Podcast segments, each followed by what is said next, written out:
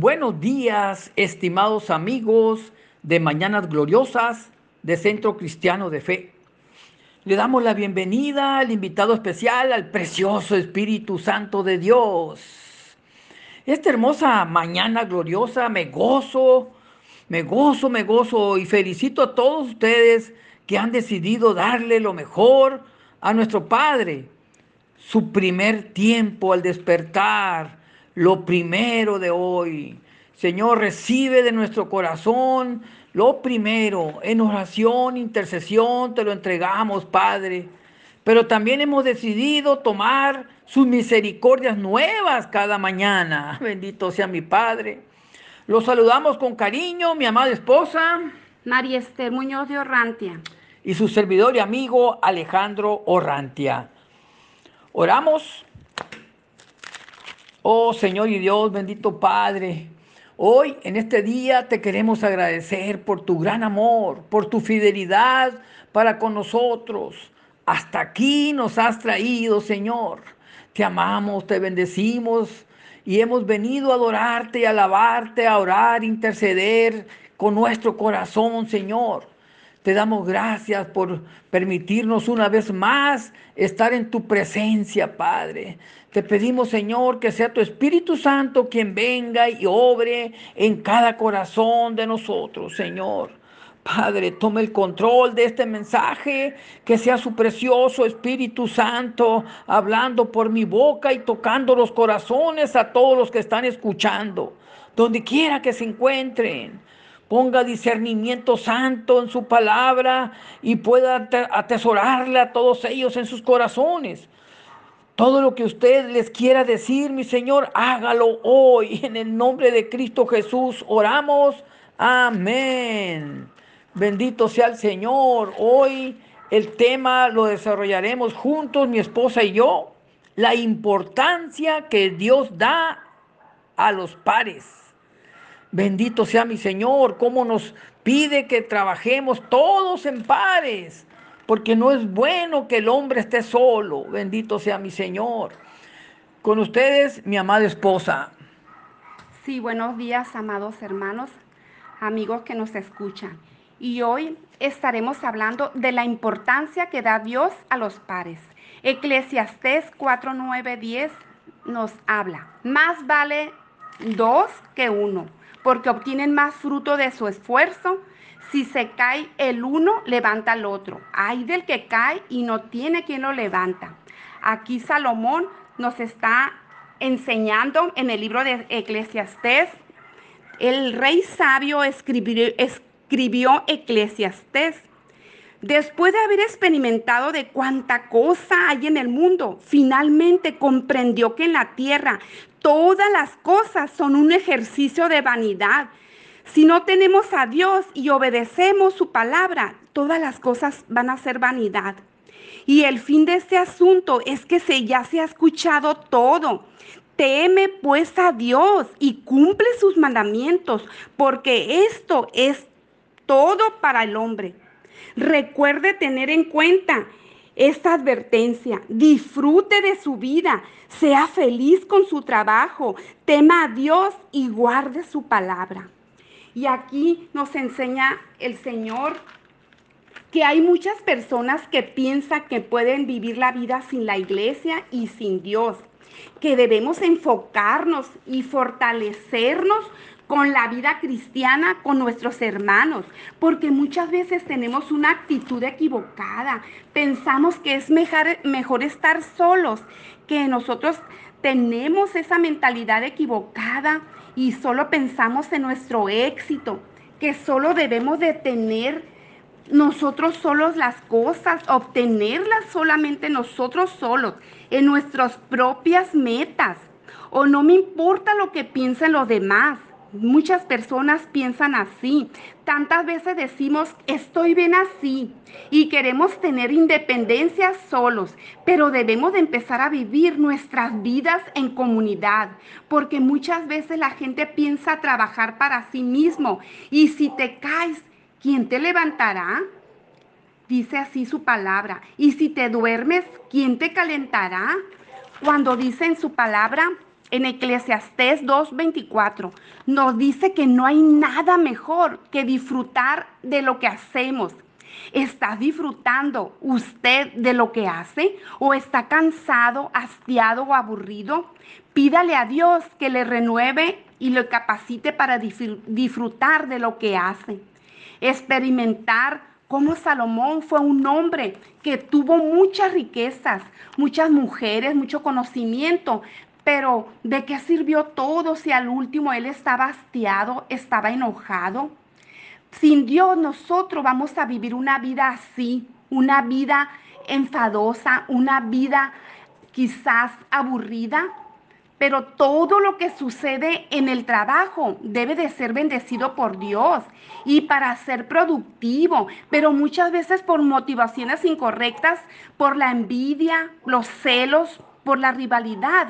Es lo que nosotros tenemos en nuestro trabajo. Y muchas veces pensamos que el que produce más o al que le está yendo mejor, ese es el que tiene el éxito. Pero nosotros debemos no, estar tan, tan esforzados a, a sentirnos nosotros con celos de nuestras, de nuestras, de las personas que nos rodean. No debemos de tener envidia, no debemos de tener esos celos del crecimiento de las demás personas, porque nosotros debemos de tener quizás un esfuerzo, pero no debemos de tener tan desmedido ese esfuerzo, porque entonces eh, mm, eh, la envidia está aquí a tu puerta.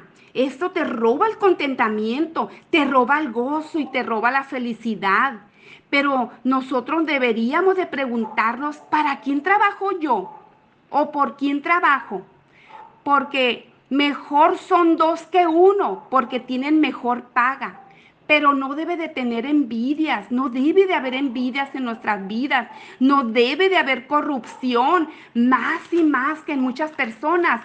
Eh, ha existido siempre en todo momento porque si alguno prevaleciera contra uno, dos lo resistirán. Debemos estar unidos, debemos estar siempre con ese amor en, en, amor en el trabajo, en compartir nuestras alegrías, nuestro gozo. Debemos nosotros empezar a afanarnos, pero no envidiarnos por el trabajo, porque lo único que traemos a nuestra vida es ansiedad, es aflicción de espíritu y en todo eso nos hace reaccionar y reflexionar que vale más un puño, puño lleno con descanso y no trabajar tanto pero estar tranquilo con dos puños, con doble posesión.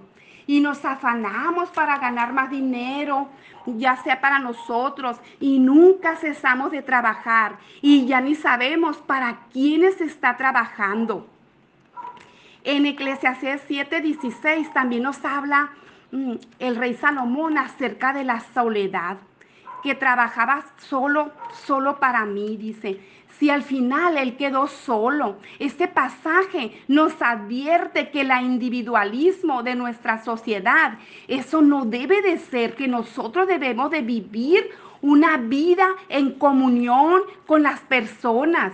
En Eclesiastés nos dice, mejor son dos que en uno, nos vuelve a repetir, porque Dios creó al ser humano para que nos relacionemos con todos. Un hombre solo sin sucesor, que no tiene hijos, que no tiene una persona que le dejará.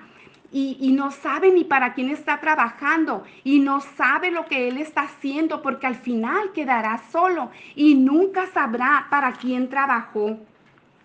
Y aquí hay ciertas conclusiones donde el, el rey Salomón nos dice, porque antes era que cuando viajabas solo hacia algún lugar, quien te iba a ayudar era alguna, alguien te tenía que acompañar a donde viajabas de noche y no miraban quizás los hoyos o zanjas que quizás pasaban o quizás dormían en el camino por donde ellos iban hacia el lugar que ellos deseaban, eh, que los estaban esperando. Entonces por eso dice en su palabra que mejor son, mejor son dos que en uno, dice porque cuando uno se caía, no había quien, no habría quien lo levantara, o si caía en algún hoyo, o si dormían en el camino, no iba a haber quien lo calentaba. Entonces es muy importante, muchas veces usamos esa palabra tal vez para también, solo para los matrimonios, de que dice que el, que el cordón de tres dobleces, pero aquí también nos está hablando que entre más tú, tú estás... Mm, con, ¿cómo se dice? Estás tú más sirviéndote de tener más personas a un lado de ti. Eso te puede ayudar, que nosotros debemos de ser sabios y aceptar que otros mm, nos ayuden. Necesitamos de otros, no debemos aprender a convivir nosotros solamente solos, sino nosotros debemos de convivir en la iglesia, alabando, adorando a Dios juntos. Nosotros debemos estar siempre juntos, estudiando su palabra, orando juntos, como dice en Efesios 5:19. Pablo decía que contemos juntos, que nos llenemos de juntos de su palabra. Y en Corintios, primero de Corintios 14:16 también nos habla. De otra manera, si alabas a Dios con el Espíritu, ¿cómo puede quien no es instruido en decir amén a tu acción de gracias, puesto que no entiende lo que tú dices. Aquí hay un ánimo que se ejerce y también es crecer en la santificación. La iglesia tiene propósitos, por eso cuando estás tratando de vivir tu vida solo, cuando deberías de compartir la teología con otros y Dios aquí nos corrige nos enseña. Dios quiere que sirvamos juntos. Somos un solo cuerpo y Jesús dijo, cuando Él les llamó a los doce y los mandaba de dos en dos y servían juntos, porque Dios diseñó que la vida cristiana debe de ser juntos. Dios estableció la comunidad y es muy deprimente si ver personas que viven quizás solas, viven sin Dios, porque ellas no quieren reconciliarse con las personas o no quieren es ellas reconciliarse con Dios.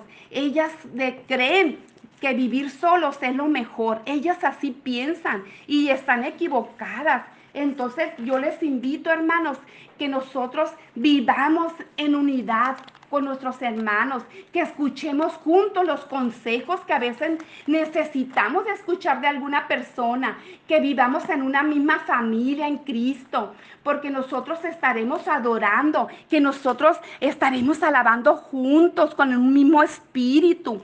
Y el Señor nos ha mostrado el valor y lo precioso y dejado a escuchar los consejos y aplicarlos en nuestra vida. Necesitamos fortalecer con amistades cristianas, porque Cristo es lo más precioso y glorioso. Él es el buen amigo y Él está con nosotros y Él siempre nos va a conducir a verdes pastos. Gracias amigos. Caminemos juntos en unidad y en amor, con alegría y con gozo. No queramos vivir nuestra vida solos. Gracias te doy, mi Señor. Amén. La importancia que da Dios a los pares. Bien explicado por nuestra palabra de que no podemos vivir solos desde muchos años, desde el inicio en Génesis, nuestro Señor vio que su Hijo estaba solo, su máxima creación, conforme a su corazón y dijo, no es bueno que el hombre esté solo y le hizo su ayuda idónea. Ahí podemos verlo en Génesis 2.18, como dice su palabra. Luego Dios, el Señor, dijo, no es bueno que el hombre esté solo, voy a hacerle una ayuda adecuada. Y le hizo de su costilla a su pareja una ayuda adecuada, porque no es bueno que ninguno de nosotros estemos solos. Eso es lo que el Padre nos dice en su bendita palabra. También en Mateo podemos leer en Mateo 18, 19, 20, nos dice su palabra. Otra vez os digo que si dos de vosotros se pusieren de acuerdo en la tierra acerca de cualquier cosa que pidieren, les será hecho por mi Padre que está en los cielos.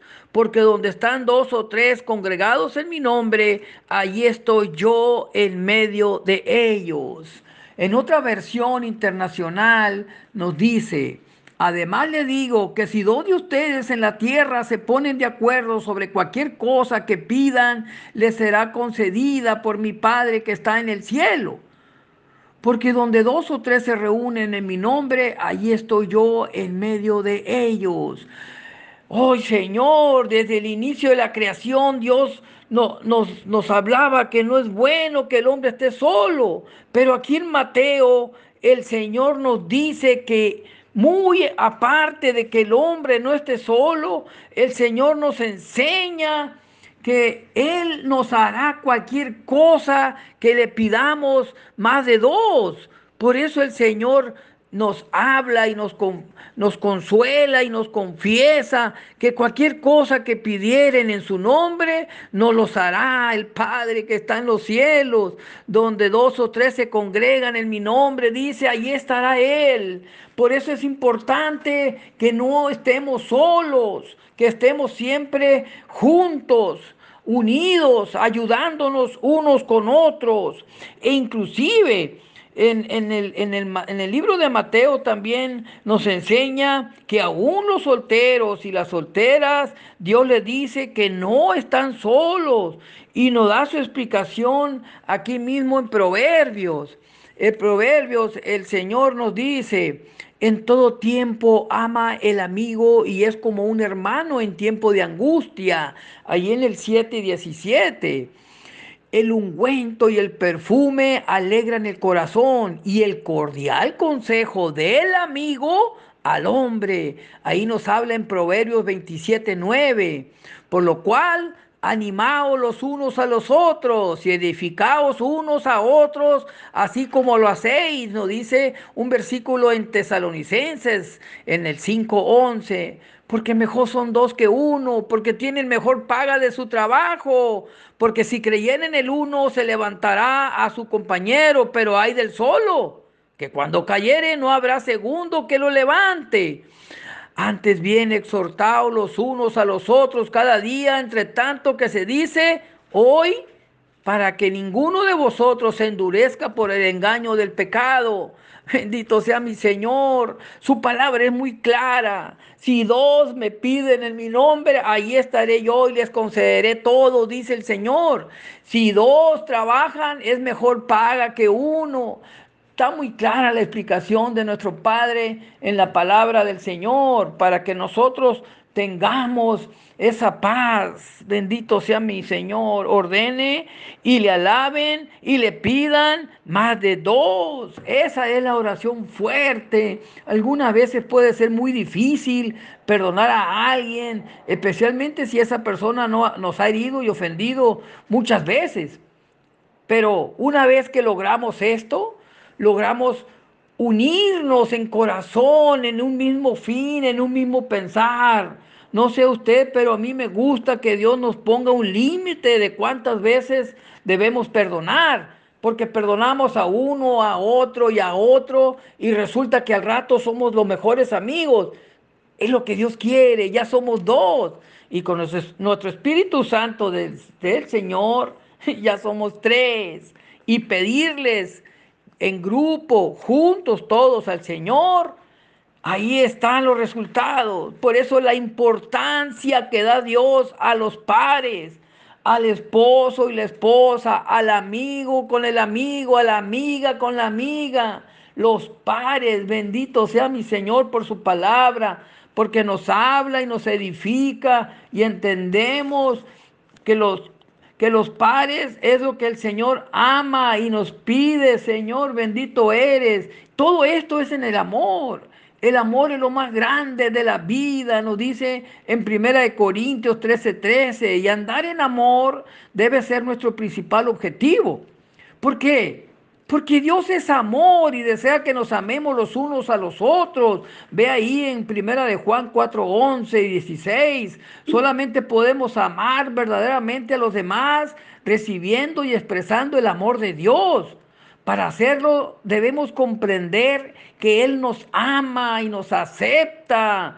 Cuando lo hacemos así, comenzamos un camino de amor que nos lleva a vivir una nueva manera de vivir, una nueva forma de pensar, una forma de hablar y una nueva forma de actuar en amor sobre el prójimo, sobre tu pareja, sobre cualquier amigo que necesite de ti, que levantes su brazo en victoria y les ayudes con tu consejo sano y directo, como nos ordena su santa palabra en Proverbios, porque un buen amigo es remanso a tu vida, bendito sea mi Señor. En la enfermedad el ánimo levanta al enfermo, pero ¿quién podrá levantar al abatido cuando está solo? El corazón prudente adquiere conocimiento, los oídos de los sabios procuran hallarlo. Bendito sea mi Señor, por eso debemos entender su bendita palabra. Si usted es como yo y no puede considerarse a sí mismo un alentador naturalmente dotado, para el amigo, para el que necesita de tu consejo, de tu vida, de tu testimonio, pues es lo que ya, ya hemos hecho. Y es hablar con Dios y, y darlo todo en amor. Y no solo se hace esto con otros, sino que se sienten ustedes mejor en su, en su manera de pensar, sino que también aumenta su nivel de gozo. Todos podemos dar saludos y todos podemos decir gracias, todos podemos rehusar a ser difamadores, todos podemos rehusarnos a permitir que salga de nuestra boca cosas malas que abaten a otras personas. Todos podemos fortalecer y edificar y levantar y hablar vidas a otros. Eso es lo que nuestro Padre quiere, que seamos sabios en vivir en pares. Esa es la importancia que da Dios a los pares. Bendito sea mi Señor por su palabra. Bendito seas, Padre. Sí, amado Padre Celestial, te damos gracias, mi Señor, en esta mañana, Padre, por esa sabiduría que nos has dado, Padre. Que nosotros entendamos y que aprendamos, Señor, a buscar, de buscar amarte en todo momento. Que nos ayudemos unos a otros, Señor. Que especialmente, Señor, que tengamos relaciones unos y otros. Que es mejor la sabiduría que la terquedad. Que nosotros entendamos, Padre, que solamente tu amor es el único que debe estar en nuestros corazones para que nos amemos y unos y otros y no seamos necios Padre, que muchas veces pensamos, mi Señor, que no queremos, Padre, que creemos que no te necesitamos, mi Señor, pero te necesitamos con todo nuestro corazón. Y hoy te damos gracias, mi Rey precioso, por estar en nuestras vidas, mi Señor, en el nombre poderoso de tu Hijo Jesús. Amén, Padre. Amén, Señor. Gracias, Padre.